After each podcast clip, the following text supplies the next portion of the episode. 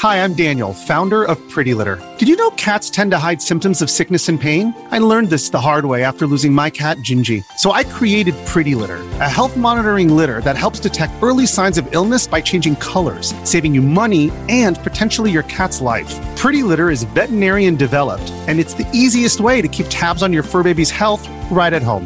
Go to prettylitter.com and use code SPOTIFY for 20% off your first order and a free cat toy. Terms and conditions apply. See site for details. Estás escuchando Leyendas Legendarias, parte de Sonoro All Things Comedy Network. Y este, nomás les queremos recordar que el domingo vamos a estar en el video latino, de por si quieren ir a ver qué pedo. Ahí verán de Vendra Bernhardt y comprar merch.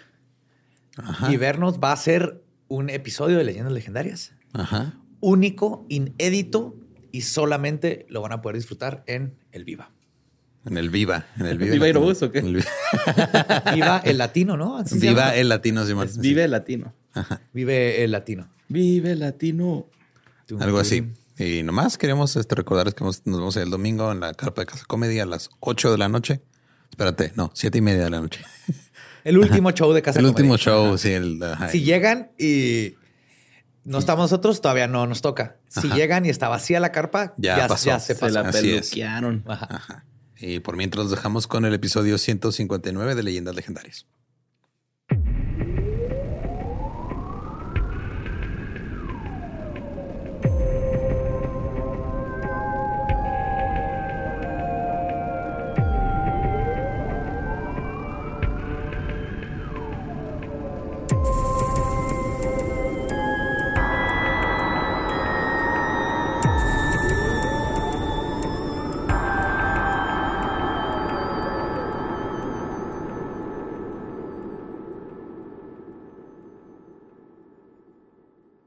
Bienvenidos a Leyendas Legendarias, el podcast en donde cada semana yo, José Antonio Badía, le contaré a Eduardo Espinosa y a Mario Capistrán casos de crimen real, fenómenos paranormales o eventos históricos tan peculiares, notorios y fantásticos que se ganaron el título de Leyendas Legendarias.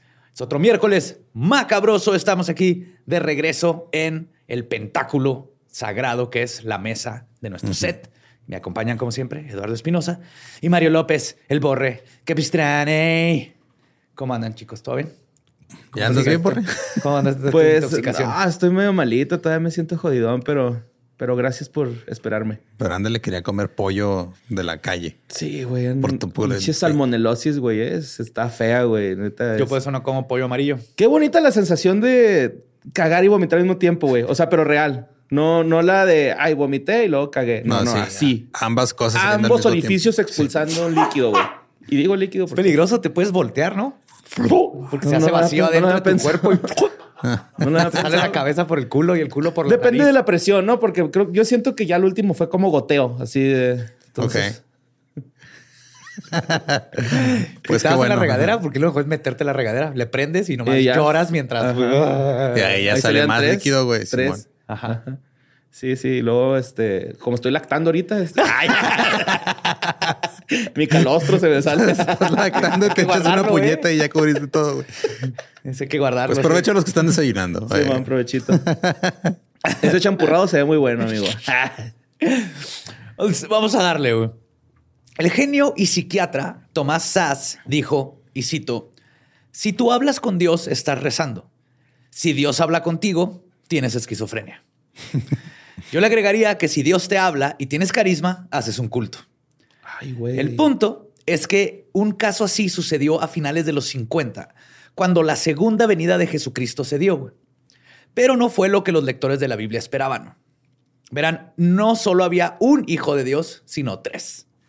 Y un psicólogo vio en esto la oportunidad perfecta para juntarlos en un manicomio y durante 25 meses ver qué pasaría. En lo que en estos tiempos se llama, en esos tiempos, perdón, se llamaba experimento psicológico y ahora es falta de ética. Claro. Hoy les voy a contar la historia de los tres Jesucristos Yes. de Ypsilanti. No, mames. huevo. ¿Tú sí lo habías escuchado? Simón, los tres Jesuses. Es brillante, güey. Es algo que nomás pasó una vez. ¿Tres Jesuses? Sí, Había güey. tres Eran los tres chuis. Tres chuis, Melchor. Gaspar y Baltasar. Pues esta o sea, ¿a los tres les puso Jesús? no, No, no, los tres decían que eran Jesús. la Ah, ya. segunda venida de Cristo, güey. Ya, ya, qué chido. Y entonces dijo, voy a ponerlos juntos y a ver qué pasa cuando tres Jesuses. A lo mejor Porque lo mojaron, güey. only be one. Lo mojaron. Lo mojaron y salieron dos. Por canon en la Biblia solo puede haber un Jesús. Güey. Dijo, ¿qué pasa si hay tres Jesús? ¿Cómo van a resolver ese conflicto? Ok. No sé. Este es Jesucristo No Way Home. Apuntando Con las manillas así, güey. Con los hoyitos. Pues esta locura comienza con Milton Rokic. Él nació el 27 de diciembre de 1918 en Polonia. El nombre de la ciudad no la quiero ni intentar pronunciar, tiene, son puras consonantes. Claro. Hrubievsovo, algo así. Es casi lo mismo. H-R-U-B-I-E-S-Z o con acento al revés, W. Oaxaca. Oaxaca. Sí. Polonia, Oaxaca. Emigró a sus siete años a los Estados Unidos con sus padres. En 1947 se graduó de la Universidad de Berkeley, en California, con un doctorado en psicología. Durante su carrera fue reconocido por sus avances, avances en psicología. Uno de estos fue un estudio en el sur de los Estados Unidos para intentar determinar la base para los prejuicios sociales.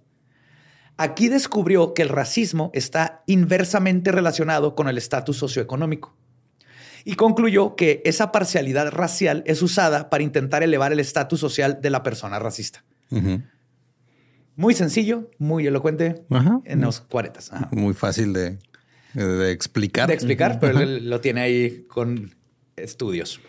Pero el estudio por el que es más reconocido sucedió a finales de los 1950 en el Hospital Psiquiátrico Ypsilanti, en el estado de Michigan. Yes. Rokich estaba estudiando sobre la persona. Ah, en, el Dolopio, en Ypsilanti, estaba la casa esta magnífica con de los patos y la mansión y la Casa Blanca, ¿no? Ah, sí, pero ese, episodio sale como en un mes. Ah, Esperen, cuando, cuando sepan Casa Blanca con patos. Yes. yes.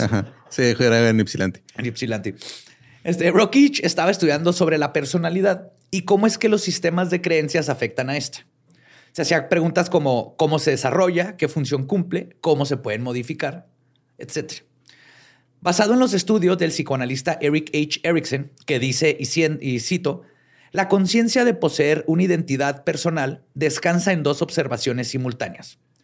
La percepción directa de que uno es el mismo a lo largo del tiempo y la concurrente de que los demás reconozcan que uno es el mismo a lo largo del tiempo. Ok. En otras palabras, postula que la identidad es una combinación de lo que yo pienso de mí y lo que junto, ajá, reforzado con lo que la gente piensa que yo soy. Y si hay conflicto ahí, es donde empieza a dudar en ti mismo. Al menos que seas David Bowie. Basado en esto, Rockich postula que no todas las creencias de una persona tienen la misma importancia para ella y las divide en dos. Las centrales o primitivas, que son sus verdaderas esencias sobre el mundo físico, la realidad social y sobre él mismo en otras palabras, y cito, nadie más que yo sabe lo que yo sé, ni ha vivido lo que yo he vivido. Sí, por ejemplo, yo, yo sé que em, quién es mi mamá, yo sé que tengo 40 años, yo sé que mido 1,72, yo sé que tengo ojos cafés, es este, mi nombre, mi religión, esas son cosas mías que yo soy. Nadie más me puede decir que eso no es cierto. Luego están las creencias periféricas. Estas tienen que ver con nuestra creencia sobre la autoridad. Entonces, a diferencia de una creencia primitiva, la periférica puede cambiar o existir con otras creencias contrarias. O sea, una persona puede vivir creyendo en un Dios sabiendo que hay gente que cree, en, otro. No hay problema. Pero ¿Qué? ¿No hay problema? bueno. ¡Wow! lo, hemos resuelto. Solo tomó 159 episodios, pero lo hemos resuelto. ¡Yay, Erickson! Pero sería más difícil para un individuo confrontar una realidad en la que, por ejemplo, le digan que no tiene la edad que tiene. Claro. De hecho, Rokich hizo un... Güey, hay un documental bien chingón donde pasa eso, güey. Este, la familia Peluche. que adoptan a un niño que de como 40 años. Ajá. Era policía. Ajá, güey. Ay, güey. Güey, Derbez estaba, es un genio que estaba este, está adelantado el pináculo de las ciencias psicológicas. Claro. De hecho, Brokich hizo un experimento con sus hijas, güey, de como tres y cinco años. No se callaban en la mesa y no hacían caso. Entonces se cuenta que una se llamaba Olga y María. Entonces, lo que hizo, le empezó a decir a María Olga y a Olga María. Así que, María, cállate. Y Olga, así que yo soy Olga. No es cierto. Ok, María. Y Olga, y así. y las confundió, o sea, las hizo tener como una crisis existencial, güey. A los tres y cinco años. Que dejaron de estar chingando porque se confrontaron con que, o sea, al principio sí era como que jajaja ja, ja, y luego después, pero si me está diciendo Olga, entonces soy Olga. Que yo no era Claro, porque su figura de autoridad les está cuestionando la, Exacto. la existencia, güey. Jaló bien vergas. Pero qué necesidad. La neta, güey. Eh, pues es Brokich es el que se va a Pues meter sí. con los tres cristos, güey. Mientras Brokich exploraba este concepto, se topó con un caso que cambiaría su vida. Mientras visitaba un hospital psiquiátrico en Maryland, conoció a dos pacientes. Ambas creían que eran María, la madre de Jesús. Un día, el doctor vio cómo se toparon en el jardín y comenzaron a platicar. Iba con su asistente y las vio y fue así, de, Ajá. "Shh, déjalas. Quiero ver, quiero ver qué pasa, güey. Es María versus María, güey. Como ¿eh? Como en Capcom, ¿no? Era una roja y la otra azul, güey. Azul, sí. Cambiaba el traje, güey. Había unos que nomás se bronceaba. El uno más que peinado, otro, ¿no? Simón, el peinado. Al poco tiempo de la conversación, ambas revelaron su identidad secreta a la otra. La más grande de las dos mujeres reaccionó primero a la información diciendo, y cito, pero bueno, eso no puede ser, querida. Tienes que estar loca. Yo soy, Soy la madre María. de Dios. Ajá. A lo que la paciente más joven simplemente contestó, y cito, me temo que eres tú la que está confundida. Y yo soy María. Después de un tiempo, de una breve pero educada discusión entre las dos, No, soy yo. Dígame, licenciado. Licenciado. Después de una breve pero educada discusión entre las dos madres de Dios, la paciente más grande volteó hacia el colega que acompañaba a Rockich y le preguntó que cómo se llamaba la Santísima Madre de María. El psiquiatra contestó, creo que Ana. Y entonces la paciente, con una mirada iluminada, volteó a la otra María y le dijo, y cito, si tú eres María, entonces yo debo ser Ana, tu madre. Y las dos pacientes se abrazaron. Wow. Una No se dio, ¿sí? No, una, ajá, una dijo, ah, ok, va, pues entonces ya me chingué. Pero voy a ser tu mamá, En entonces su vas a obedecer. Encontraron su lógica, ajá. Pero sí, una se la chingó porque ahora es la mamá. Aunque la mamá no tiene los poderes de, La mamá de María. Cristo. Sí, de- No puede llorar sangre. No puede restaurar. con una paloma. No puede restaurar su himen a voluntad, restaurar su himen a voluntad. No perdió el himen de adentro hacia afuera. No. Tiempo después, la paciente que abandonó su primer delirio eventualmente también dejó el segundo y fue dada de alta. Ok, Fue como un buen paso para empezar a dejar sus delirios. Ah, entonces si no la mamá de María, tampoco. Ajá. Entonces, ¿Quién soy realmente? Y así se fue cuestionando hasta que logró este, curarse. Esto le dio una idea a Rockich, pero necesita unos conejillos de India para probar su hipótesis, o más bien unos salvadores de Jerusalén. Unos jesucillos de indias. Esos hijos de Jerusalén. Silvan va. La idea era que si podías confrontar a pacientes con un delirio del mismo tipo con otro que tuviera lo mismo, el shock de ver sus creencias primitivas cuestionadas los forzarían a cuestionar su realidad y entonces podrían empezar a ser tratados y eventualmente curados.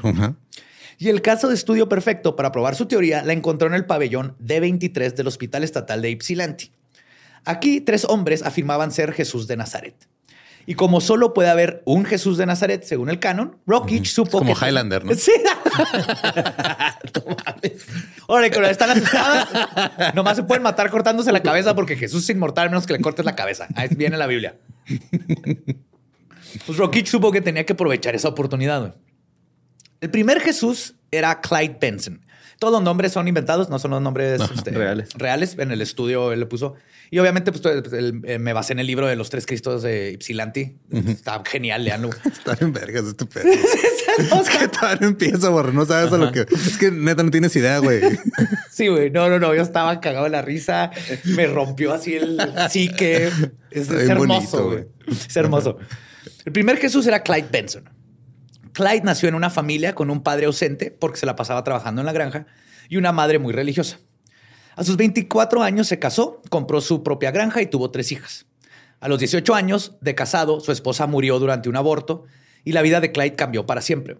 Su personalidad se tornó impulsiva y comenzó a beber mucho. Al poco tiempo de esto, murió su madre, luego su padre y luego su hija mayor se casó y se fue de la casa. Esto lo llevó aún más hacia el alcohol y eventualmente perdió todo, güey, la granja, sus hijas, todo. En 1943 fue arrestado por ebriedad y fue en la cárcel en donde sufrió su primer rompimiento mental. Comenzó a actuar violento y arrogante y eventualmente a llamarse a él mismo Dios. Curiosamente, él no era religioso como su mamá. Pero cuando comenzó este delirio, fue mandado al hospital psiquiátrico, donde fue diagnosticado con esquizofrenia paranoide.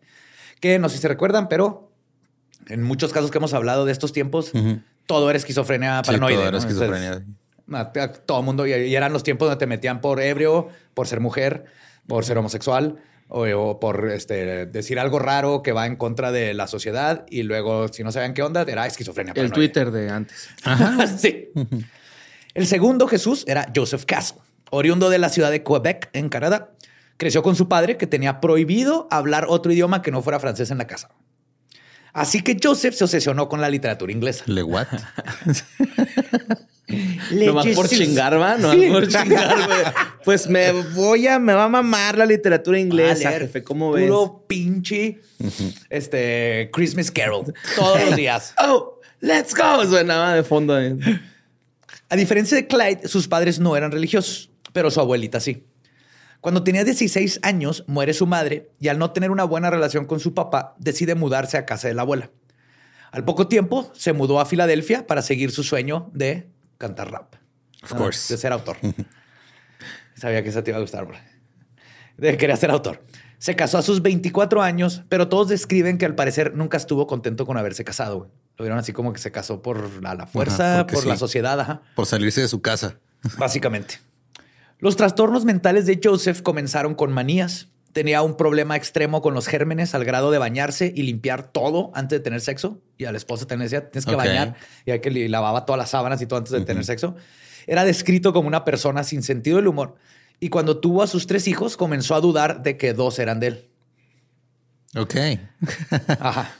En el verano de 1938 tuvo un accidente de automóvil. Él salió ileso, pero toda su familia no. No, man. Entre la culpa de haber ido manejando, más las cuentas del hospital, su estado mental comenzó a destruirse. Se regresó a vivir a Canadá, en donde comenzó a creer que todo el mundo lo quería envenenar y se convirtió en un hombre muy difícil. Em- Eso se debe sentir culero, ¿no? Sentir que todos te quieren envenenar, güey. Ajá, que todos, así. sentirte perseguido, que todos te quieren chingar, estar bien feo, Sí, güey. está bien Ya feo. empezó Imagínate. contigo, güey, ¿Con quién?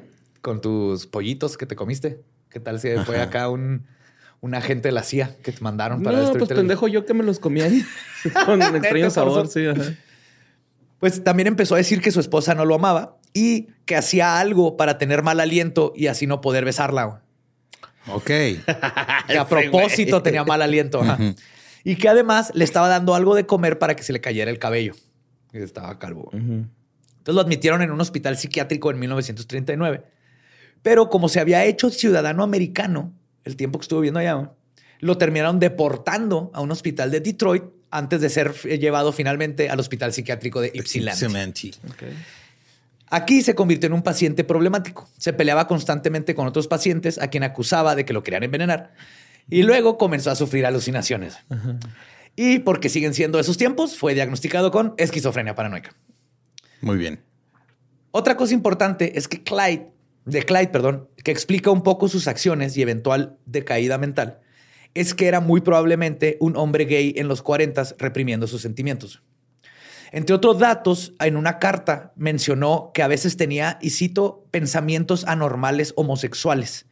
Y luego cuenta que cuando eso le sucedía, este, Escribía pensamientos anormales y lo hacía. ano, güey.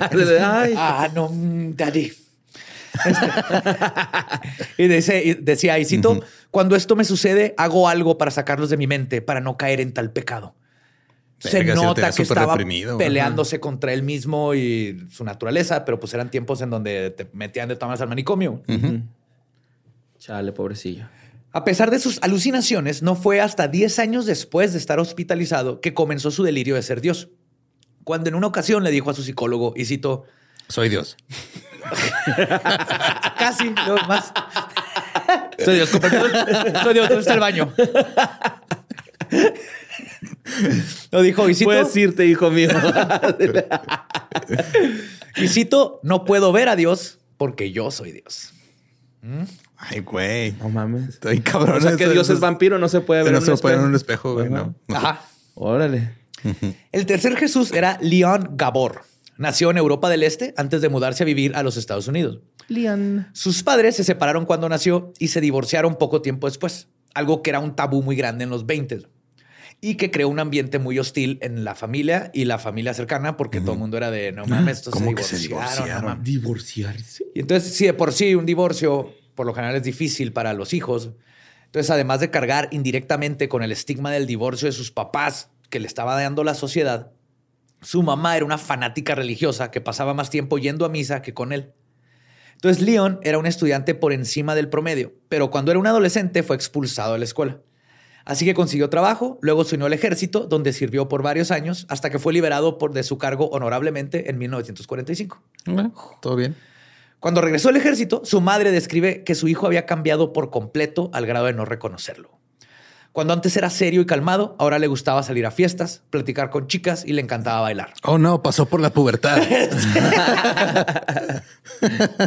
Esquizofrenia. Esquizofrenia, esquizofrenia pubertoide. Sí, huele a sobaco, ¿no? Esa esquizofrenia.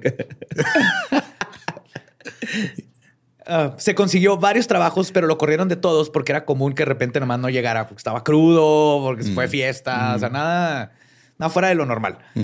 Pero durante este tiempo, León, este León vivía con su sobreacogedora madre en un departamento de dos recámaras, cuyas paredes estaban tapizadas de Jesuses, Marías, santos, cruces y todo tipo de iconografía católica.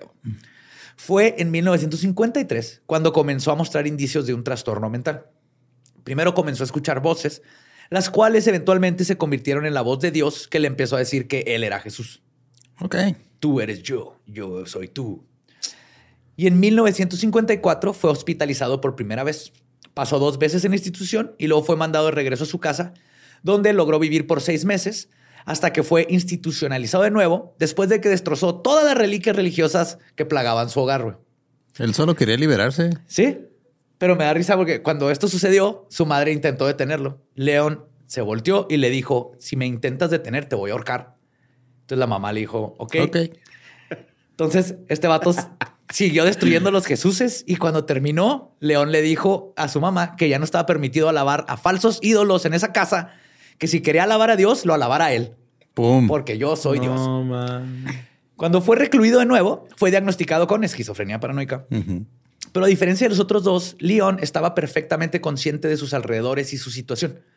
Podía tener pláticas profundas con las personas y parecía ser el único que sabía que estaba loco, entre comillas. O sea, Él sabía algo está mal conmigo, pero sigo siendo Dios.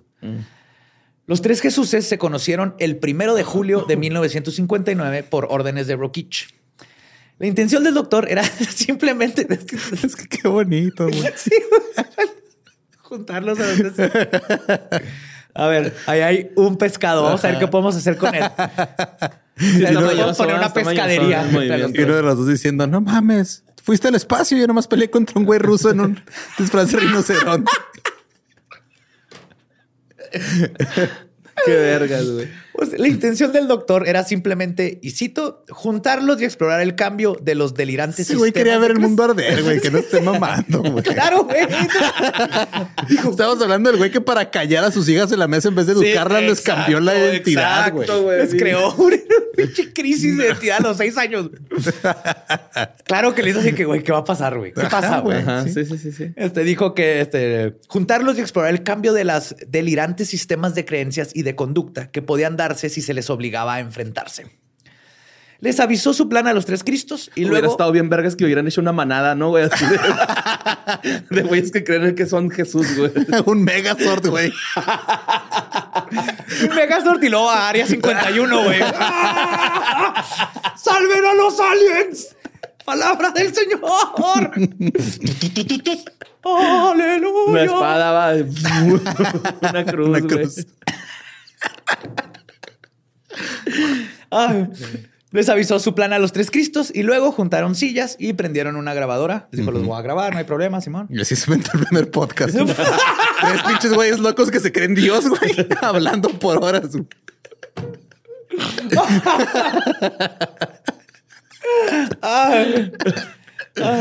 Pues el primero en presentarse, presentarse fue, Fue Joseph. Jesús. Va a estar muy confuso este episodio. No, era, era Clive, Joseph y, Leon. Y ajá. No, de todas sí les voy a poner sus nombres. Ok, ajá, para va. no decirles que son otros. El primero en presentarse fue Joseph. Para este tiempo ya tenía Es que, güey, me los imagino como una reunión de alcohólicos anónimos. Güey, lo pero son Jesucristos anónimos. Sí. Hola, ¿qué calvo con sus lentes. así.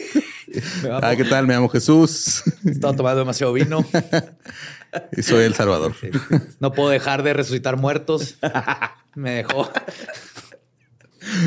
Todo el tiempo estoy recayendo, esposa convierto mi agua en vino. Mi esposa Magdalena ya no me habla. porque la sacamos de la Biblia. Está muy enojada conmigo por eso. Mi pipa de cristal. Ah. Entonces, él ya tenía 58 años, Joseph, fue cuando pasó esto. Ya tenía 20 años institucionalizado. Ay, güey. Era de altura media, calvo y le faltaba la mitad de sus dientes. También cargaba en las bolsas de sus pantalones con sus lentes, revistas, cartas, trapos, papel para fumar, tabaco, lápices, plumas, borrador, todo. Traía las Claro, porque no, pues, no los puede agarrar con las manos porque se le iban a caer. Pero está fácil hacer circulitos, ¿no? Él es el que pensaba que lo iban a envenenar, ¿no? O él es el. Joseph es el canadiense. No, Joseph es el Ah, canadiense. el que le dijo a su mamá que lo alabara Ajá, él. No, se fue León, güey. Ah, perdón, Ajá. ese fue León. Sí, sí. Joseph es el que quería que lo envenenaran, güey. Sí, Joseph es el, el Ajá, que el no le dejaban canadiense hablar. y, ajá, y Clyde era- fue el primerito. Sí, él es gay. Él es el Sí, que, el que Joseph es gay. en su carta que Ajá. estaba muy reprimido. Pues se presentó diciendo, me llamo Joseph Caso. Luego el doctor le dijo que si quería decir algo más y contestó, y cito, sí, que soy Dios. Después se presentó Clyde Benson, ya de 70 años. güey. Dijo que su nombre, eh, su nombre, y cuando el doctor le preguntó si tenía otros nombres, contestó, y cito, tengo otros nombres, pero este es mi lado vital. Y yo creé a Dios 5 y a Jesús 6. Y agregó que él creó a Dios y que lo hizo de 70 años. O sea, él se creó a él mismo Ajá, de, de 70, 70 años. años. Wow. El último en presentarse fue Leon. De los tres, era el que más se parecía a Jesucristo. Tenía 38 años, era algo delgado, con un aspecto ascético. Constantemente extendía los dedos y juntaba las manos con las palmas hacia arriba, descansando Excelente. una sobre la otra. ajá. Así como, excelente. Así. psh. A pesar, Para de- taparse los agujeros, ¿no? a pesar de, de ser el más elocuente en hablar, era el que menos lo hacía. Pero se presentó como Rex, porque rechazaba su nombre completamente. man. Luego agregó que le dicen Rex, todo el mundo en el, en el asilo le decían Rex, güey, como diminutivo. Su verdadero nombre era Jesus Rex. Cyrano Jesus Rex. ¿Qué verga es este multiverso, güey? Los memes, güey. Agárrense. Fiestasaurus Rex. No, le decían Rex porque su nombre completo es Rex Rexarum Simplis Christianus Pueris Mentalis Doctor. Lo que en latín significa. Todo lo que le gustaba, ¿no? Así, Rex, quiero ser doctor de gran. Pues casi, eh, significa señor de señores, rey de reyes, simple psiquiatra cristiano de niños. Esto es el único latín que sabía. güey. Ok. No sabía más que su nombre en latín. Después de decir su nombre, aclaró que él era la reencarnación de Jesús de Nazaret. Luego dijo, y cito, yo también saludo y quiero añadir lo siguiente. Saludo la virilidad de Jesucristo, porque la viña es Jesús y la piedra es Cristo, correspondientes al pene y los la piedra testículos. es la verdad y se prende el güey. La piedra es la verdad, fúmala. Sí, él dijo que es correspondiente al pene y los testículos. Entonces los La viña y la piedra. ajá, la viña y la piedra. Ok. Todo Ya bien, está agregó que había sido mandado a ese sitio por los prejuicios y celos de los individuos perversos que practican la imposición electrónica y el engaño. La imposición electrónica. Sí, sí, lo estaban manipulando electrónicamente. Ok. Con Con menos cosas. 2G. No sé cuánto había en ese tiempo. Con G. Ajá, Todavía era había G. No, de hecho, creo que iban en la D apenas. Ahorita no llegan a la G. A ella le daban los impulsos esos electromagnéticos a Los electroshocks. Sí, Sí, había ya. electroshocks y... Entonces, ¿crees que haya sido refiriéndose a esa mamada o algo No, así? no, no mencionan que les hayan dado a ellos electroshocks. No. Después de la introducción de Leon, Joseph intervino diciendo que Joseph estaba mintiendo, que no podía ser la encarnación de Jesús porque No, él era la encarnación de. Dios. Simón. Ajá. De Ah, Dios, Cristo y el Espíritu. Santo. Sí, estás mintiendo. No, tú no eres Jesús, yo soy Jesús. Es más, yo soy Jesús y el Espíritu Santo. ¿Cómo ves? A ver. A ver, pendejo. A ver, supera eso. Pues yo soy el amén, güey. Uy. A lo que Leon contestó, y cito, caballero, definitivamente soy Jesucristo. Joseph continuó contándole al doctor Rockich que estaba en esa institución dirigiéndola porque era, una, era un fuerte de la provincia británica. Ok. Ok. Entonces, tienes a dos güeyes ya peleándose de cuál es el verdadero Jesús, mientras el otro está diciendo yo soy inglés y esta es una provincia británica, es un fuerte. Y aparte soy Dios. Qué inglés de su para- parte, güey. Creerse Dios y creer que es dueño de todo lugar donde se Sí, para, sí, güey. sí, sí. Que lo tiene que defender. güey. Agarró el penacho de Moctezuma y se la junta, güey. Ah, y contó quién le había dado dicho puesto de proteger. Y cito, he dirigido por Dios, he estudiado lo psiquiátrico y nadie ha venido a besarme el culo, ni a besarme a mí, ni a darme la mano y decirme lo que tenía que hacer. No, señor. No le digo a nadie que soy Dios, ni que soy Cristo, ni el Espíritu Santo, porque yo sé lo que soy y sé lo que voy a hacer y porque sé que esto es un manicomio. Ok. entonces. Todo Güey, bien, no todo bien hasta ahí. ¿Y el otro, güey? Yo sé que estoy bien pinche loco, pero No lo voy a decir No porque es un manicomio y luego se van a dar cuenta. se van a dar cuenta. Van a creer sí, que estoy loco. Van a creer que estoy loco, pero yo tengo la razón. Yo soy Jesús. güey. Ajá. Yo terminé en este manicomio no por creer que soy Jesús, porque soy Jesús. Caí aquí por otro pedo. Exacto. Así es. Sí, sí, esa es su lógica. Sí, bueno. De hecho, la, la loca de- la, loca, la lógica de estos vatos está increíble. güey. Leon intervino, aclaró que él era Jesucristo y le dijo a Joseph que no generalizara y llamara locos a todos los que estaban ingresados. Y cito, hay gente aquí que no está loca. Está pendeja. y creen que no soy Dios yo. Como tú.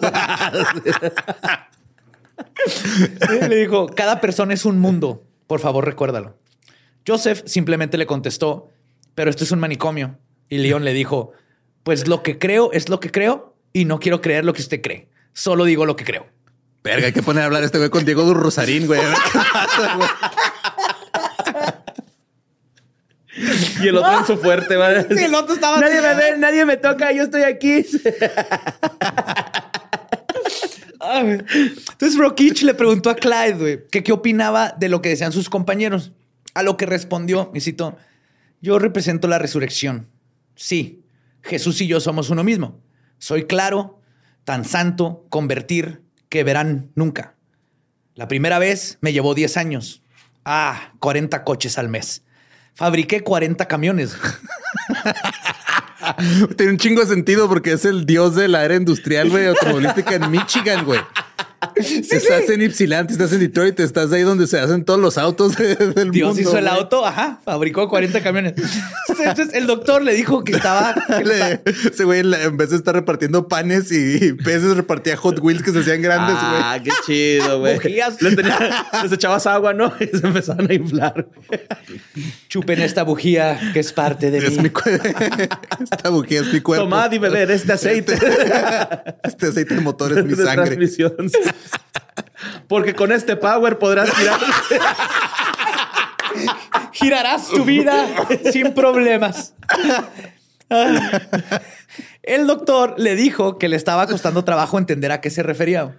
Y Clyde le dijo, y cito, bueno, eso es porque usted probablemente es católico y yo soy protestante. Wow.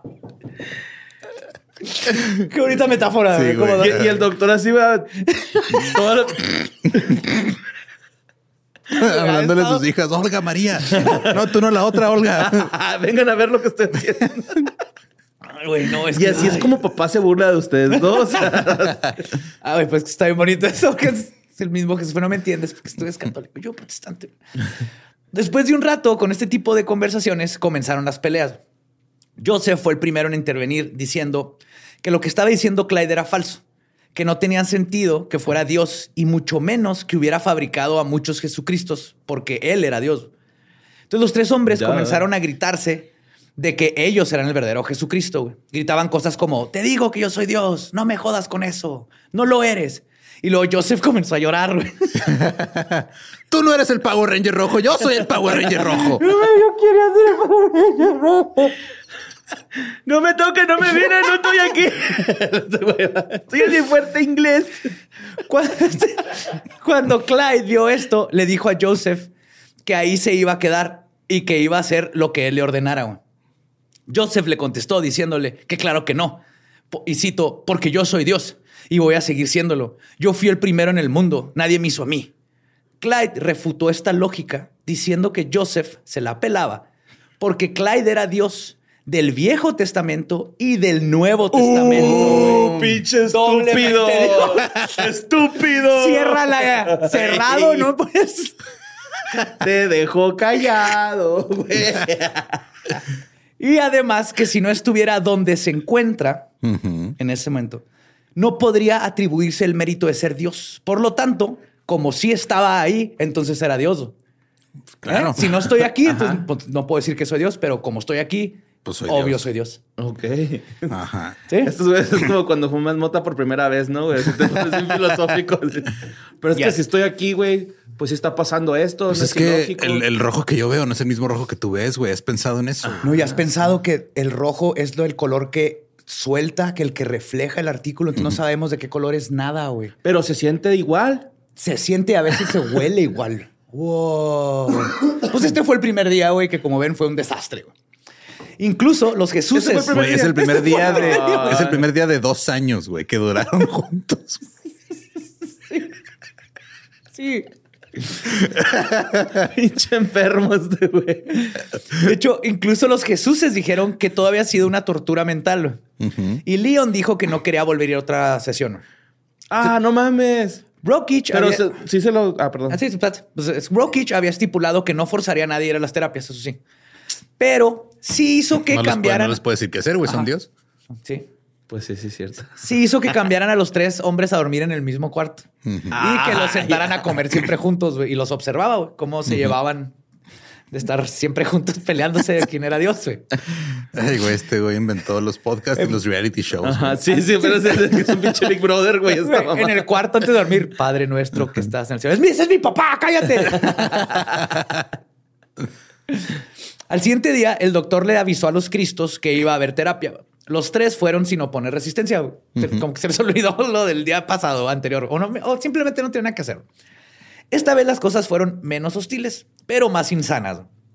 Comenzó Joseph diciendo que Dios lo había criado en Inglaterra y luego aclaró que él murió y que Dios lo reprodujo.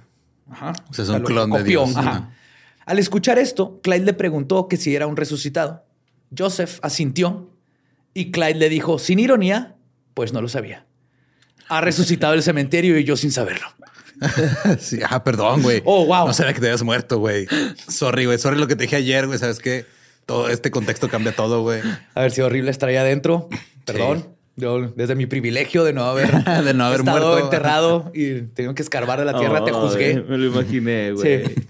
Después de esto, el doctor le preguntó a Joseph que sí había creado al mundo, a lo que él respondió que en efecto. Luego le hizo la misma pregunta a Clyde, quien contestó lo mismo. Joseph obviamente intervino y dijo que le daba igual, que él sabía quién era, y Clyde respondió su duda con la siguiente retórica. Y cito. Hay 7.700 coches por kilómetro desde Upper Stelk Lake. Dios mismo señaló ocho de nuestros caminos. Cierro mi caso, su señoría. Ajá. Que está bien curioso porque es lo mismo que le contestó J Balvin a Residente, güey. Ay, güey. Me un chingo de risa el meme. Te llamas René como la rana René, güey. Ese es el más vergas de Wow. todos. El único que hasta el momento no había intervenido en la discusión era Rex, quien se encontraba en una esquina solo escuchando. Ah, eres mi favorito. Sí, güey. Rex Rocks. El doctor le preguntó cuál era su opinión sobre lo que discutían estos dos hombres. Y Rex le dijo que con toda sinceridad los otros dos Cristos sí eran Cristos, pero eran solo los cascarones de Cristos que habían sido vaciados y estaban siendo tripulados por máquinas. ¿Ves? Es mi favorito, güey. Sí. Es el más chido, güey. Pero te fijas cómo cuando los confrontas empiezan a, dentro de su lógica, a seguir justificando. güey. Entonces ahora son, No, es que sí, o sea, sí son, pero pues. sí son, no Mira, estoy velo. Pero son otros. Los estoy viendo. O sea, claro. Claro, que ese son. güey está goteando aceite y se está meando el otro güey. Y entonces luego también explicó que hay dos tipos de dioses según la Biblia. Está el Dios todopoderoso y los dioses instrumentales que están vacíos como sus compañeros. Claro. Y tripulados por robots. Por robots. O sea, tenemos Cyber Jesus. Rex. Y el güey que hace carros y el dios Sí, de, de automotriz. El dios automotriz. Ese güey también me cae chido, güey. Manda asterisco 3333 para salvar a Rex de esta. Cuando terminó de hablar, Clyde le dijo a Rex que tenía razón. Y Leon agregó que, y cito, tu psicología es correcta. Hay dos tipos de psicologías. Una es el demonio. La otra es enfermedad.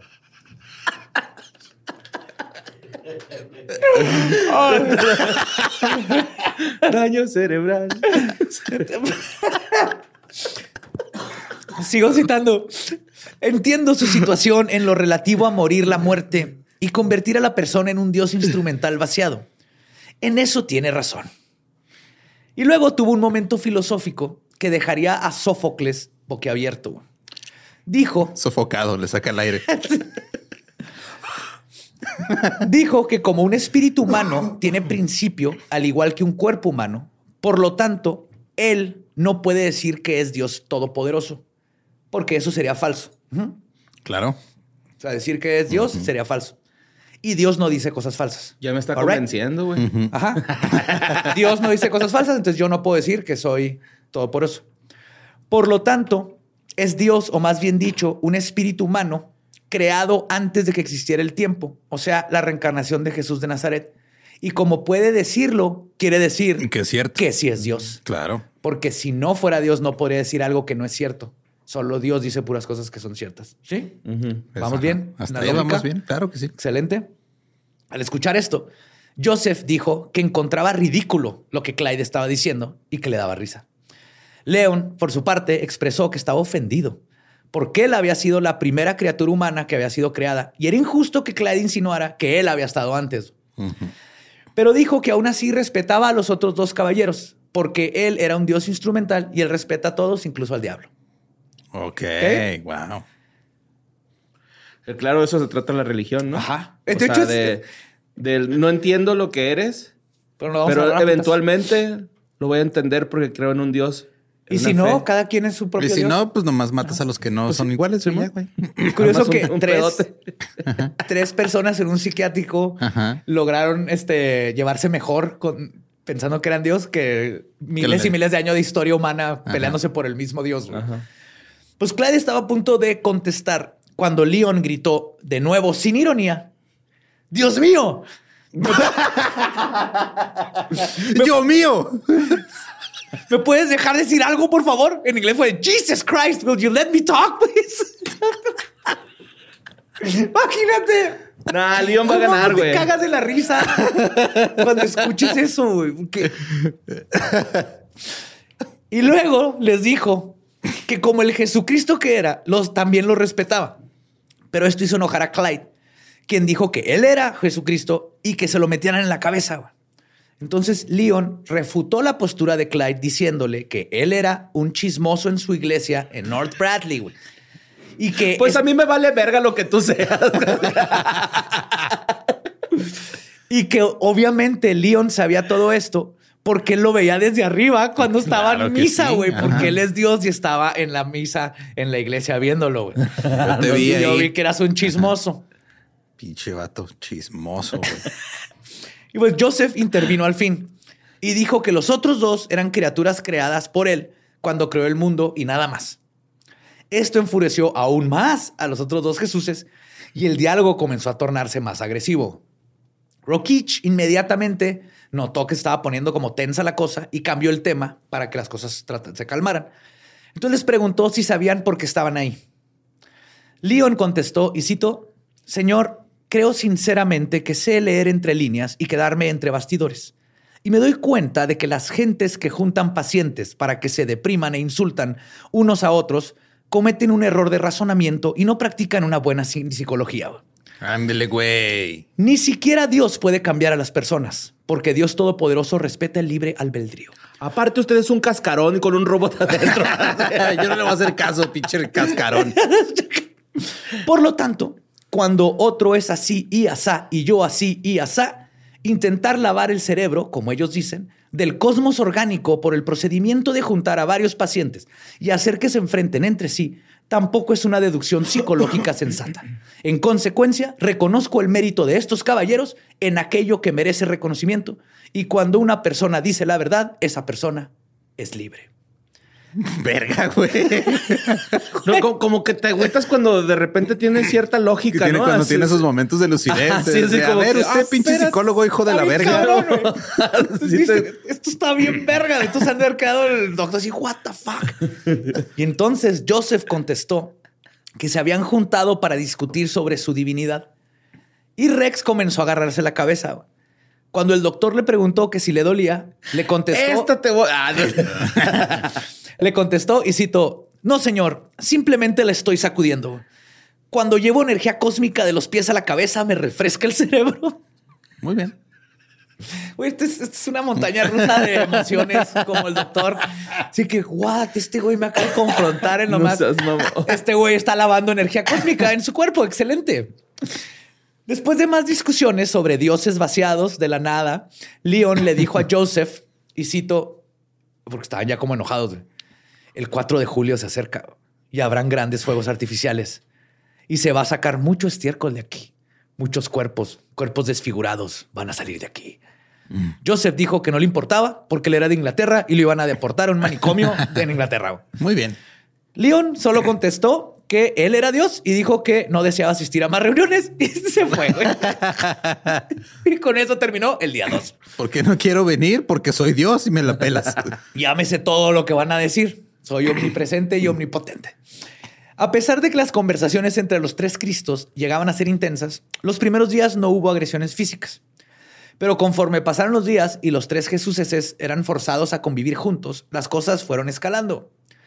La primera agresión física ocurrió tres semanas después del experimento. Un güey le puso espinas a otro en la cabeza, güey. Ah, güey, llegó y le pateó la mesa. Quítate mi templo. Durante la sesión grupal diaria, Acaba el costado. Durante la sesión grupal diaria, León, León sostuvo que el Adán de la Biblia era un hombre de color. Uf. Y, ajá, cita. Clyde lo enfrentó enojado y le dijo que claro que no, que no era un hombre de color y que él sabía por qué él había estado ahí, güey. Ok, El problema no era tanto del color, era de yo Era, sé más no, que tú, porque yo estuve, güey. A lo que León respondió, y cito, creo en las pendejadas verdaderas, pero no me importan tus pendejadas. I believe in factual bullshit, but not in your bullshit. Qué bonito, güey. Ahí se ardió, se ardió, ¿no? Está, está ardidón ya. El anciano lo golpeó en la mejilla con un sólido, un sólido golpe de derecha, güey. Clyde no se defendió. El doctor y sus asistentes lo reincorporaron y luego los dos cristos continuaron su debate como si nada hubiera pasado. Ajá. Y hubieron trifulcas de este tipo, más light, eso fue como lo más fuerte, güey. Pero con el tiempo, las disertaciones de los tres cristos comenzaron a convertirse en delirios más grandes que los que tenían al- originalmente. Estos los habían inventado para justificar su divinidad contra la de los otros dos. Todo lo contrario a lo que el doctor esperaba que sucediera. Sí, él decía, no, ya, o sea, uno va a decir ni pedo, güey, este, no es cierto, ya sabes que no soy Dios, güey. Y Y, no. ya se empezó a curar, pero no, güey, se fue escalando más. Sí, piensa justificar. Yo soy dos dioses, el antiguo y el viejo. Y yo- bien chido, güey. El tú- uno más yo que puedo tú, caminar en agua. Ajá. Ah, pues yo camino en lava. Me los imagino y una el noche piso es lava. ¿verdad? Y el piso es lava. No pueden tocar el piso porque el piso es lava. Antes de dormir, este güey dijo que él estuvo en el principio de los tiempos. Voy a decirle que pues el primero fue negro, ¿no? A ver, que, A ver qué cómo pedo. reacciona. así, ¿no? Ajá. Pues Leon aseguraba que los otros dos eran impostores buscando atención. Clyde afirmó que los otros dos Cristos estaban en realidad muertos y pues manejados por máquinas y todo. Ajá, eran cascarones. Y Joseph sabiamente llegó a la conclusión de que los otros Cristos eran, en efecto, pacientes en un manicomio, lo que comprobaba que, Que estaban locos. Dios, Ajá, y él sí era Dios. Estos dos están locos, por eso están en un manicomio. güey. ¡Tarán! Sí, ma. Aunque la idea original de Rokich de confrontar tres identidades para que se autodestruyeran no estaba funcionando, algo curioso comenzó a pasar entre los tres Cristos. A pesar de que se metieron más en sus delirios, los debates los fueron acercando como amigos. Comenzaron a, compartirse tabaco, se juntaban en sus tiempos libres y hablaban de temas pedestres e incluso se defendían entre ellos de otros pacientes güey, cuando era necesario. No mames, ahí vienen los mahomas, güey. También son tres. Y los budas atrás. Oh, oh, hoy a las Puro seis gordito. atacamos. Oh, um, Qué verga, güey. Llegaron a un punto en donde. Es que no. Oye, oye, súbete encima de Ramiro, ese güey se cree caballo. Para allá no, ahí están los centuriones. Ah, Llegaron al punto en donde podían ponderar y discutir sobre la religión y su divinidad de una forma pacífica e increíblemente profunda. A pesar de que los tres seguían creyendo que, creyendo que eran la encarnación de Cristo, sin dejar de creer que eran Cristo, empezaron pues, uno a otro a retroalimentarse y a justificarse y empezaron a construir así un pinche metaverso bien cabrón. De hecho, en una ocasión, un paciente del pabellón D23 no dejaba dormir a los demás con sus ronquidos. Alguien gritó, y citó, Dios mío, dejen de roncar. A lo que Clyde contestó, no soy yo, es ese. es el otro. que se digo, Jesus Christ, stop snoring. No, soy yo, es el otro Jesucristo, güey. Después de seis meses, Rokich decidió acelerar el proceso y adentrarse más en formas en las que podía confrontar los delirios de sus pacientes. En una ocasión llevó un periódico a sus juntas. El artículo era sobre el doctor Rokich y su experimento en el hospital Ypsilanti con tres hombres que creían ser Cristo. Y les dijo, ¿ya vieron esto? Y lo leyeron.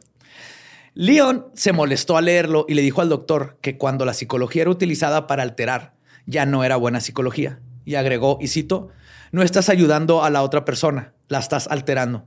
Cuando alteras, echas de menos tu propia inteligencia.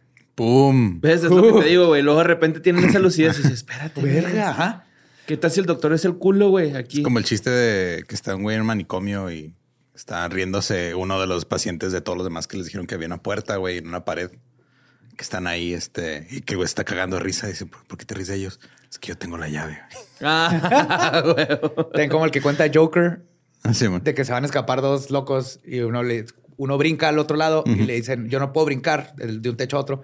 Le dice uno, yo prendo la linterna y puedes caminar por la luz y llegas conmigo. Le dice, no va a hacer eso.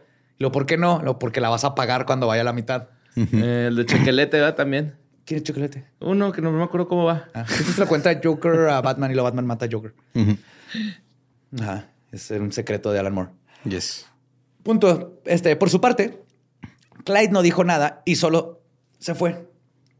Mientras que Joseph solo dijo, y cito, esto es insanidad pura, refiriéndose a que existían tres personas que creían que eran Dios cuando él era Dios. Nunca captó que el artículo se refería a ellos tres.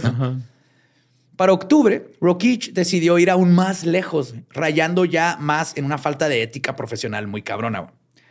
Primero, le escribió una carta a Joseph firmada por el superintendente del hospital, el doctor Jodel.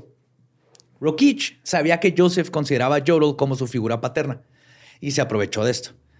Le escribió cosas como que debería de renunciar a su ciudadanía inglesa, que fuera a misa, algo que Joseph hizo caso, él nunca iba a misa, pero empezó a ir. Nomás estaba probando hasta dónde, como una figura de autoridad puede empezar a cambiar tu, identidad, ¿no? Es para que voy a misa si me están rezando a mí, güey. Ajá. Pues por eso no iba a misa, exacto.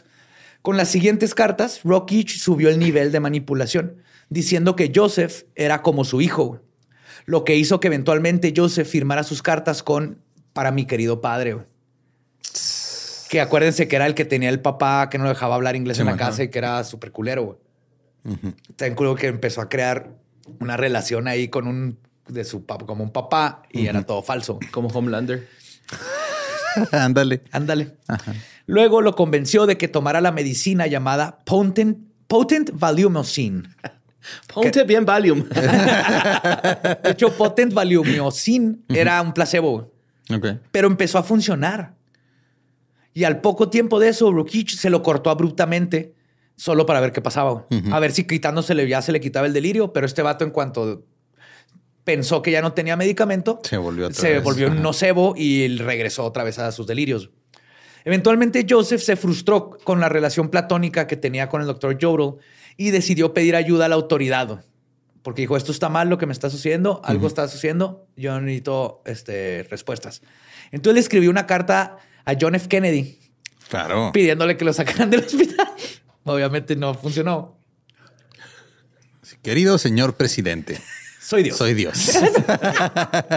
no es cierto, yo soy Dios. Después de jugar con el corazoncito de Joseph y justificándose con que, y cito, porque el mismo Lloro le dijo, güey, esto está medio culero, ¿no? Y como justificó Ro, este, Rokich esto, fue diciendo, y cito, terapéuticamente tenemos poco que perder, pero con suerte ganaremos mucho. Sí, así, oye, estos güeyes, estos tres güeyes, pues piensan que son Dios, pero porque tienen un pedo mental. Tú te crees Dios por hijo de la verga, güey. Ajá, sí, güey. Y justo aquí, o sea, lo que está diciendo es, pues mira, ya están jodidos. Peor no se van a poner. Así es. Pero pueda que se pongan mejor, güey. Entonces no perdemos nada en intentarle. Rokich comenzó a mandar. Es, es como el- yo haciendo plomería, güey. Sí. güey, le voy a poner un chingo de tape, cera de vela Ajá. Y y el que. Ey, Es lo peor de los casos le hablo a un profesional, güey. Si ya esto no jala. Pues sí. Mandó a mandarle, em, comenzó a mandarle cartas a Leon. Su plan era confrontarlo con la mentira que él decía que tenía una esposa afuera del manicomio. ¿Ok? Tenía una esposa imaginaria. Así que el doctor escribió una carta y le pidió a uno de los asistentes que se la entregara a Leon después de la sesión. Leon tomó la carta y se emocionó cuando vio en el sobre el nombre de su esposa escrito para él. Su esposa se llama Mrs. Yeti Woman. La, La señora mujer Yeti. la señora Yeti. Claro que sí. Claro que sí. Claro que Ay, se. Muy fría en su trato con él, por cierto. muy patonado. Muy ceboso. eh. Pero uf, para calientita para ¿Eh? pues Miss Yeti Woman. Pero después de leerla, la regresó y le dijo al asistente que era falsa. En las siguientes sesiones, Leon estuvo más deprimido de lo normal. Como que se emocionó, le dijo esto es fake y estaba todo aguitadillo. Pero Rokich no se dio por vencido y siguió escribiendo cartas. Gradualmente, Leon comenzó a creer que sí provenían de su esposa, Madame Yeti Woman. En una ocasión escribió. Mira, te mando pelos para que veas que soy yo. Mira, esta carta huélela, huele a popó con pino y peticor. Gradualmente, León comenzó a creer que sí provenían de su esposa, Madame Yeti Woman. En una ocasión escribió Yeti Woman que iba a ir a visitarlo, güey. Ya perdimos a Borrio. Sí. Yeti Woman, esto es un- Madame, eh, por favor. Ah, Madame. Madame Yeti Woman, Madame por Yeti favor, Woman, güey. güey. No, Mrs. Yeti Woman. Este, le dijo que iba a ir a visitarlo. Leon se afeitó, se puso sus mejores ropitas que tenía y le esperó por horas en la sala de visitas, güey. Cuando su esposa imaginaria no llegó, Leon se puso visiblemente enojado y triste, güey. En otra ocasión le mandó un dólar junto con la carta, güey. Lo, lo que pasa es que Leon repudiaba el dinero. güey. Les daban como un stipend, un, un- un este, un estipendio. Ajá. Y él todo lo guardaba, güey, no lo gastaba para absolutamente nada. Entonces, este, Rokich vio esto como una parte de su personalidad del vato. Dijo, si le puedo cambiar esto, tal vez empiezo a cambiar otras cosas. Siempre estaba como buscando empezar... Este güey está jugando Tetris con gente que tiene pedos Ajá. mentales. Entonces, ¿Él era el que se llenaba las bolsas de sus cosas? Sí. Ah, pues sí. Entonces, si empezaba, si le empiezo a cambiar cositas básicas, los pequeños hábitos, ¿no? Como dicen así, cambia un hábito y luego poco a poco vas. Ajá. Eso estaba intentando. El Entonces, del hábito de sorber de cuando tomas algo. Entonces le dijo, básicamente lo que quería ver es, si le mando dinero, puedo buscar dos cosas. A ver si Mrs. Jetty Woman lo convence de no solo gastar dinero, sino que lo puedo convencer de que, en qué se lo gaste. Ok. ¿Sí? Ese era el- el- lo que estaba buscando Rocky Chue. O sea, este güey quería encontrar una manera de meter mercadotecnia a la psicología. Básicamente, sí. Que ahora se llaman algoritmos, pero Era, le estaba consiguiendo una Sugar Yeti. yes. No. Entonces, cuando Leon vio el dólar que venía en la carta, hizo algo que el doctor nunca había visto este, y que no se esperaba. molió su Valium. Lo esnifó. No. Dos pequeñas gotas comenzaron a salir, a, for- a formarse en las esquinas de los ojos de Leon. Y era sangre, mamón. Leon estaba. Ay, güey. No, güey. Ah, pensé que iba a ser algo sorprendente. Esto está más triste. Leon estaba tratando de no dejarla salir, güey. O sea, que quería llorar y no No quería. quería, güey. Pero eventualmente las dos lágrimas comenzaron a bajar por sus cachetes. Cuando llegaron a la mitad de sus cachetes, Leon las tomó cuidadosamente con uno de sus dedos y luego se las tomó. El doctor le preguntó que qué estaba haciendo y Leon le contestó y citó: No me quiero deshidratar. Las lágrimas son el mejor antiséptico. No se deben desperdiciar las lágrimas. Claro. Rokich luego le preguntó cómo Qué se bueno que dijo sentía. antiséptico no lubricante, No, no, se pone muy feo el pedo ahí. Rokich luego le preguntó que cómo se sentía. Leon dijo que algo contento. Luego el doctor le dijo que si tenía algo en sus ojos, que si estaba llorando. Y Leon contestó y citó, no estoy llorando. Tú un- estás llorando. Yo soy Dios. Y se fue. Tengo un escosor en los ojos por una condición, así que estoy disfrutando de algo de desinfectante. Estoy, soy alérgico al dinero. Tú no me entiendes. Estoy desinfectada la lengua. Pobre cabrón.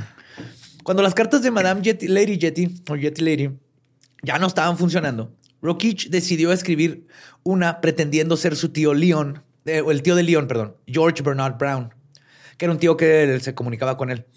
Su supuesto tío, impostor, le dijo que tuvo una visión y que iría una nueva psicóloga al hospital y que ella podría ayudarle. La nueva doctora era la señorita Anderson. Rokich la presentó como su nueva asistente. Rokich escogió a Anderson porque era muy guapa y sus instrucciones eran de coquetear con Leon, ¿Qué pedo, güey? como para tratar de romperle su... Ajá. Ajá. Aquí ya no me está cayendo también este. Ah, este güey ya es-. No, no, No, no. desde el principio, güey, pero ahorita ya esto está metiéndose a territorios más Ajá. turbios Sí. todavía, güey. Esto le causó un conflicto enorme a Leon porque él era un hombre casado. Claro. Él estaba casado con Madame Lady Jetty Woman. Y era un hombre fiel. Era fiel, era leal, güey. Es una gran serie para los ochentas, güey. Hay una, hay una película, güey, con Peter Dinklage, pero es más dramatización completamente. güey. A pesar de que el doctor logró que Leon tuviera más conversaciones y contacto visual con Anderson, o sea, sí funcionó, que con cualquier otra persona. Anderson básicamente lo que hacía era se reía de los chistes, le pone atención, lo volteaba a ver, cositas sutiles, pero sí de coqueteo. Pero también qué culero, ¿no? Que, o sea, estudiaste psicología, güey, y luego te, te ofrezcan trabajo. Para hacer Y eso. te digan, te, Coquetear, sí. ponte a coquetearle a ese, güey de allá que se Oh. cree Jesucristo. Película de James Bond. Ajá. Pero este, el estrés eventualmente le ganó a Leon. güey. En junio, Anderson se fue de vacaciones. Cuando regresó, Leon le informó que ya no iría a las sesiones con ella porque no sería tentado al adulterio. güey. Y antes de irse del cuarto, le dijo a los demás asistentes, y cito, la verdad, mis amigos, es que no tengo amigos. Uy, Y se fue.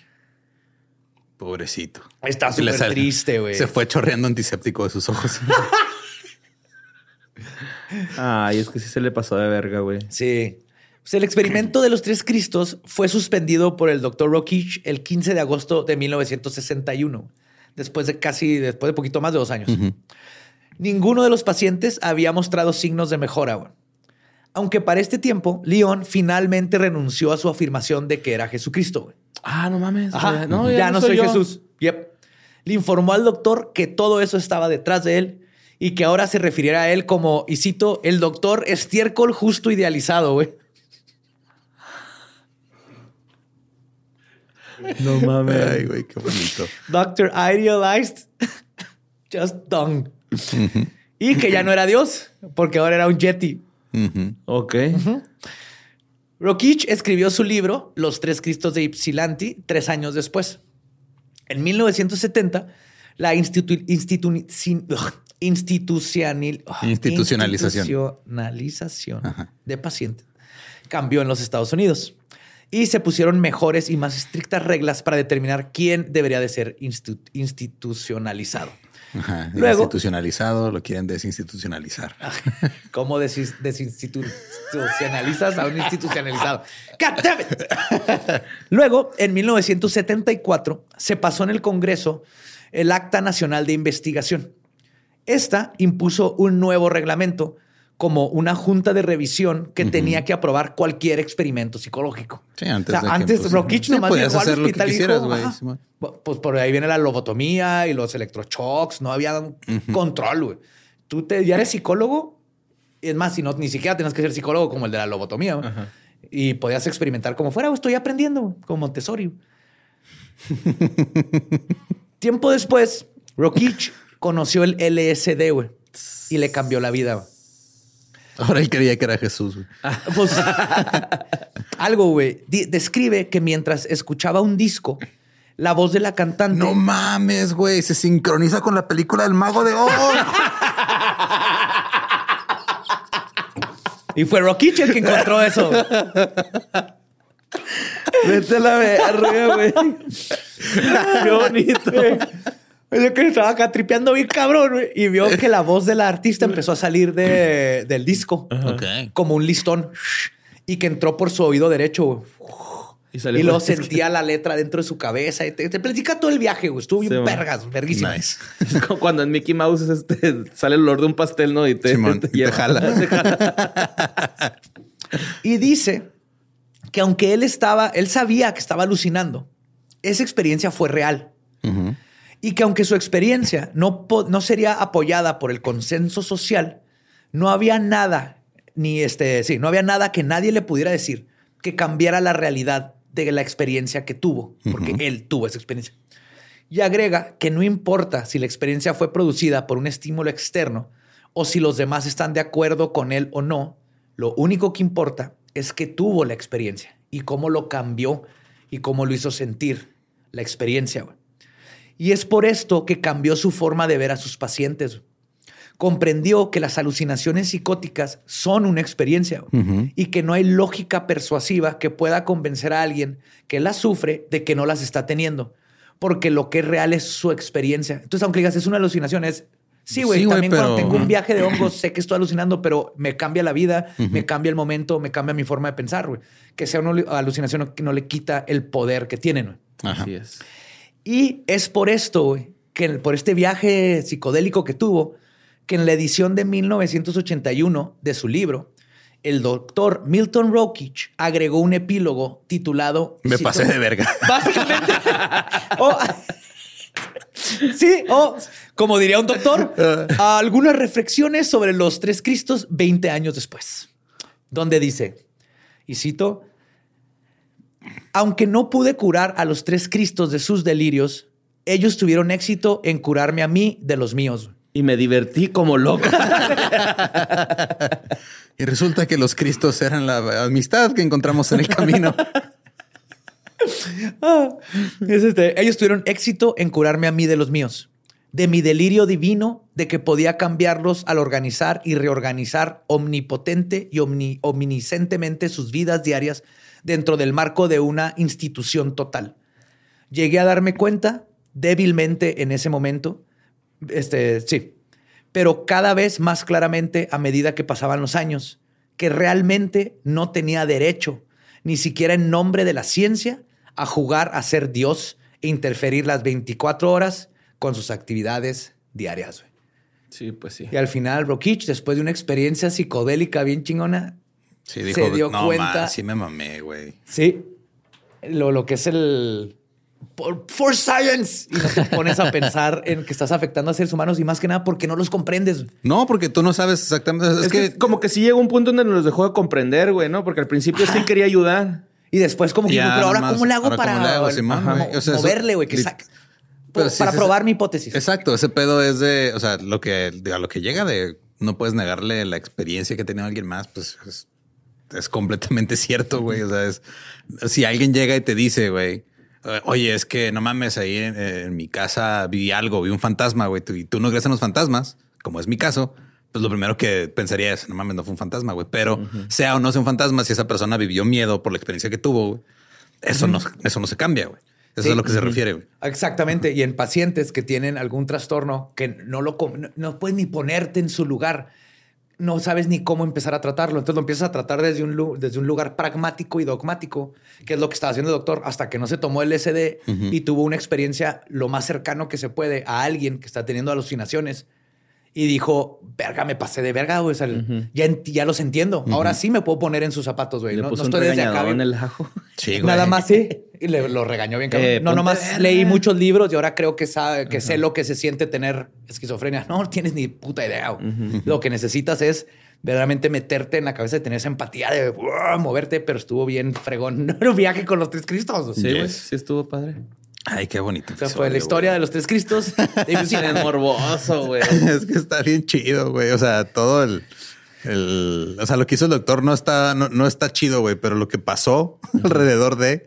Sí, sí, eh, esa lógica de los Cristos, Dios no cuenta mentiras, así que yo no estoy contando mentiras. Ergo, soy yo, Dios. Yo, la neta, ahorita estaba pensando en juntar así a todos los que se parecen a Ram cuando vamos hacia viajes.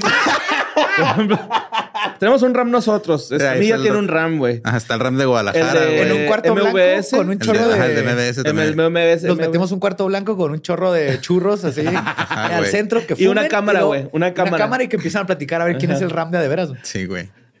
Sí. Eh, eh. Sí, pero me, acabé de me tripié así. Ah, güey, juntar todos los RAMs de producción que he conocido, güey. Ay, güey, qué bonito. pues este, síganos en todos lados como arroba leyendas podcast. Ahí me encuentran como arroba ningún Eduardo. A mí como Mario López Capi. Y me encuentran como el Va Diablo. Nuestro podcast ha terminado. Podemos irnos a pistear. Esto fue palabra. De los tres cristos. Amén. Amén, amén, amén.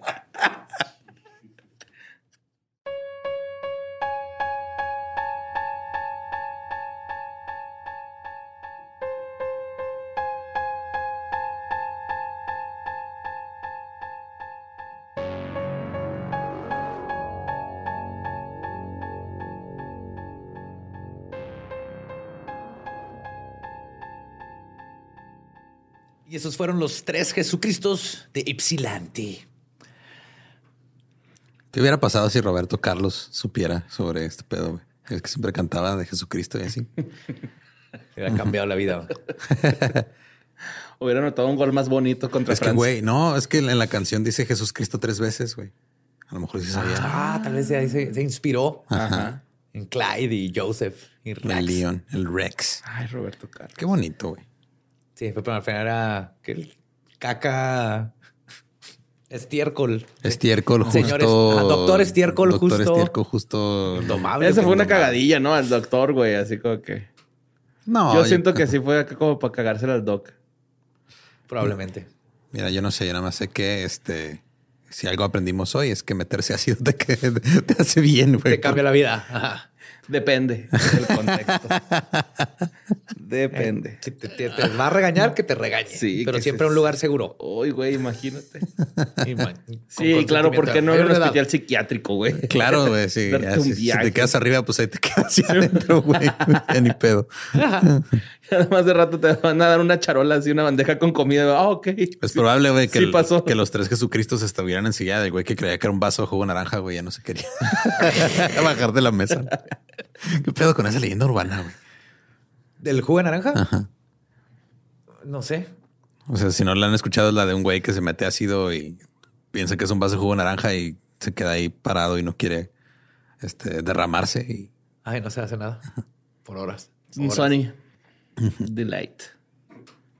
Ah, Sunny Delight, Sunny D. Sunny D. Te odio, me regresaste a mi infancia. Güey, están bien buenos, va, güey. Mi mamá compraba el que era así como un litro, un galón. Un galón va bien porque es gringo. Un galoncito, era como jugo de naranja con azúcar, no sé, Era horrible, de jugo de ajá. naranja. Era, Era- sí, era puro Lo compraba azul. así como de- para mi cumpleaños, era algo especial. No siempre había Sunny D, pero cuando había Sunny D, oh my God, no me soportaba nadie. Oh my three gods. Es- Oh my God, oh my God, oh my God. Hablando de leyendas urbanas, eh, la hiperactividad causada por el azúcar, ah, leyenda urbana. Está comprobado que no pasa, güey. Muy bien. Y pues eso fue todo por hoy. Este, ya después de divagar un poquito, nos vemos el domingo en el Vive Latino. Nos vemos el próximo viernes y sábado, o sea, de la semana que entra, En la mole. en la mole. Yes. Vamos a ir todos a comprar un chorro de cómics ¿Estás listo, Borre? Y Sí, cartas de yo nomás Magic. voy a ir a darme el rock, carnal. Ah, bueno, está bien. A conocer a mi ídolo Tom Welling. Nadie en la vida, ¿va? Oye, Bueno, a los que sí, qué culero gusto. yo iba a cerrar, güey, antes Ya, 30 cerramos segundos, pero ya mejor. eh, La Que borre, que borre cabe su propia tumba. A ver quién te salva. Tom Welling, ¿no? ¿Estás listo para convertir tus mejores ideas en un negocio en línea exitoso? Te presentamos Shopify.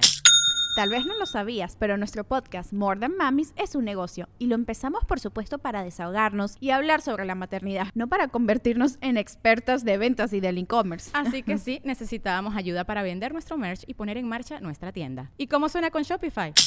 Llegó otra venta. Shopify es la plataforma de comercio que está revolucionando millones de negocios en todo el mundo. Ya seas un emprendedor desde tu casa o desde donde sea, Shopify es la única herramienta que necesitas para iniciar, administrar y hacer crecer tu negocio sin dificultades. Con Shopify puedo gestionar pedidos, envíos y pagos desde cualquier lugar, brindándote toda la información y estadísticas de tus ventas al detalle. Regístrate para un periodo de prueba con tan solo un dólar al mes en shopify.com barra sonoro, todo en minúsculas. Ve a shopify.com barra sonoro para llevar tu negocio al siguiente nivel. Shopify.com barra sonoro.